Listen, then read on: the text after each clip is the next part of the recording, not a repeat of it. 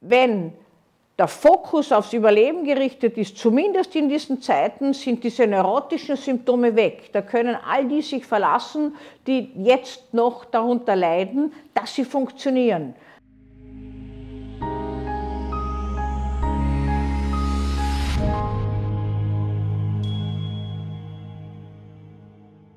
Wie steht es denn in Kriegszeiten mit Menschen, die schon in Friedenszeiten unter psychischen Störungen leiden? Diese Frage wird immer wieder gestellt und sie lässt sich ganz einfach beantworten. Menschen, die psychiatrisch krank sind, beispielsweise die eine Psychose haben, eine schizophrene Erkrankung, die eine schwere Depression haben, die eine wahnhafte Erkrankung haben, die wären in solchen Zeiten natürlich nicht unbedingt gesünder, sondern die fühlen sich bedroht und fühlen sich bedrohter. Die neurotischen Störungen, die Angststörungen, die phobischen Störungen, all diese, die Panikstörungen, die sind in Kriegszeiten, wenn es ums Überleben geht, geringer ausgeprägt. Das wissen wir zumindest aus den früheren Erfahrungen. Das heißt, diese Neurotiker kriegen wieder Boden unter den Füßen. Sie müssen funktionieren.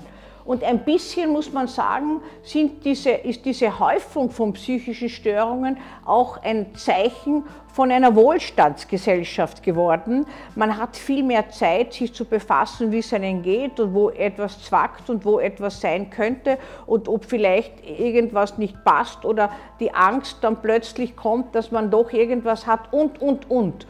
Wenn der Fokus aufs Überleben gerichtet ist, zumindest in diesen Zeiten, sind diese neurotischen Symptome weg. Da können all die sich verlassen, die jetzt noch darunter leiden, dass sie funktionieren.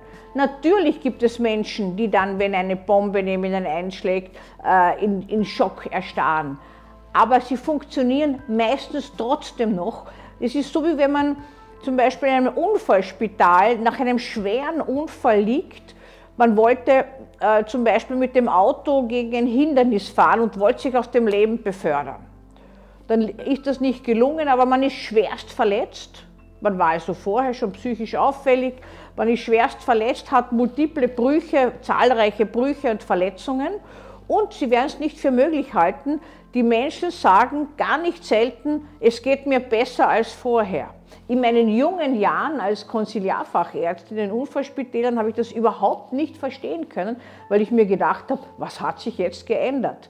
Nicht nur, dass er überlebt hat, ist er auch noch wahrscheinlich äh, körperlich beeinträchtigt längerfristig und muss sich mit der körperlichen Gesundung beschäftigen.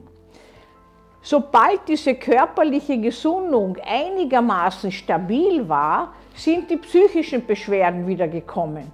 Und er hat angefangen zu überlegen, ob es doch so gut war, dass er überlebt hat zum Beispiel oder die, die, das sich beklagen über diverse Umstände und die Ängste sind wieder hochgekommen, gar nicht bezogen auf die körperliche Verfassung, sondern insgesamt.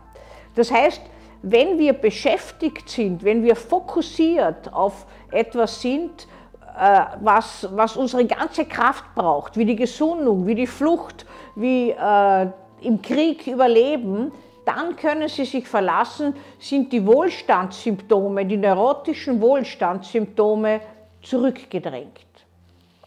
Wenn es uns wieder besser geht, kommen sie hervor.